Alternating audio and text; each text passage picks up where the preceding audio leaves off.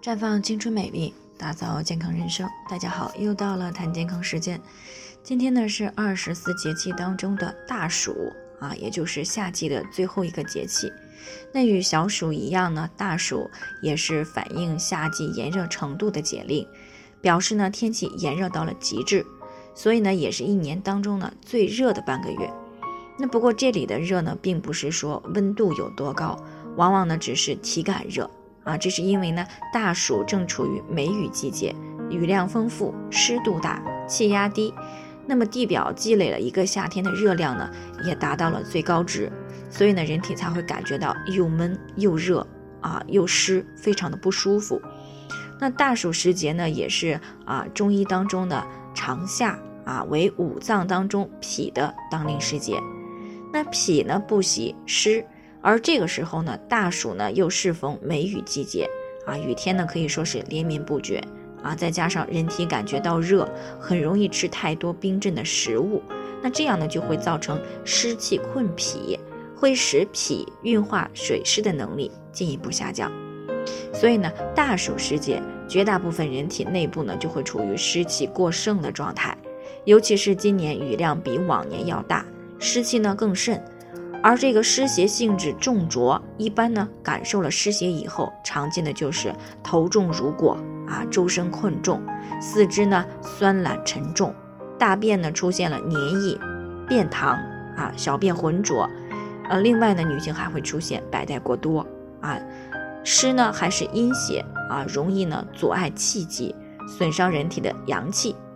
所以呢，暑湿伤人的时候呢，最容易伤脾肾之阳，而表现出腹泻、尿少、水肿一些症状。如果身体底子差啊，阳气不足，那么病情呢就会往阴寒的方向转化，而体内呢阴寒偏盛，会导致手足不温、畏寒喜暖啊，容易感冒、身体关节疼痛、胸闷顽皮、气色偏暗等。那如果身体的底子好，阳气充足，那么病情呢会往湿郁化热的方向转化，就好像是一团冷的东西放到了火热地方，那终究呢啊会从热化火，酿成湿热之病。那具体的临床表现呢，就是皮肤蒸热啊，面色淡黄，身热倦怠啊，面如油垢，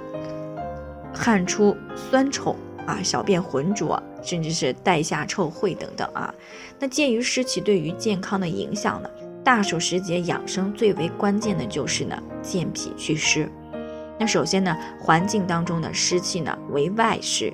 外湿呢通过淋雨啊，长时间穿被汗浸湿的衣服这些方式呢进入到人体。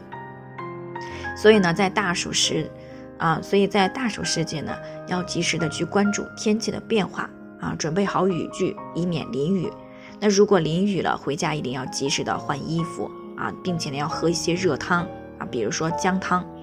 另外呢，如果运动或者是活动出汗太多啊，那有条件的情况下呢，也应该及时的洗澡换衣服啊，以免湿邪呢通过毛孔进入到人体内。那如果淋雨出汗不能够及时换洗衣服，白天的时候呢，可以喝一些热汤。或者是姜母茶来驱寒化湿，喝薏米、蒲公英太茶来健脾祛湿。那晚上回家的时候呢，用热水泡泡脚，洗个热水澡。那其次呢，由于天气闷热，而有些人呢可能会经常吃一些冰镇的食物啊，喝一些冰镇的饮料。那虽然呢一时比较爽快啊，但是呢会伤害脾肾的阳气啊，降低脾肾运化水湿的能力。进而呢产生内湿，所以呢在大暑时节呀，需要少吃这些冰镇生冷的食物啊。那可以好熬一些这个绿豆薏米汤来喝啊，解暑呢又利湿。啊，总之呢就是一句话，只有在大暑时节把防湿祛湿的工作做好了，秋天呢才不容易生病。所以呢大家千万不要忽略了大暑的养生。那最后呢，还是要提醒大家，每个人的健康情况都不同，具体的问题要具体分析。如果您有健康方面的问题想要咨询呢，可以关注微信公众号“普康好女人”，添加关注以后呢，回复“健康自测”，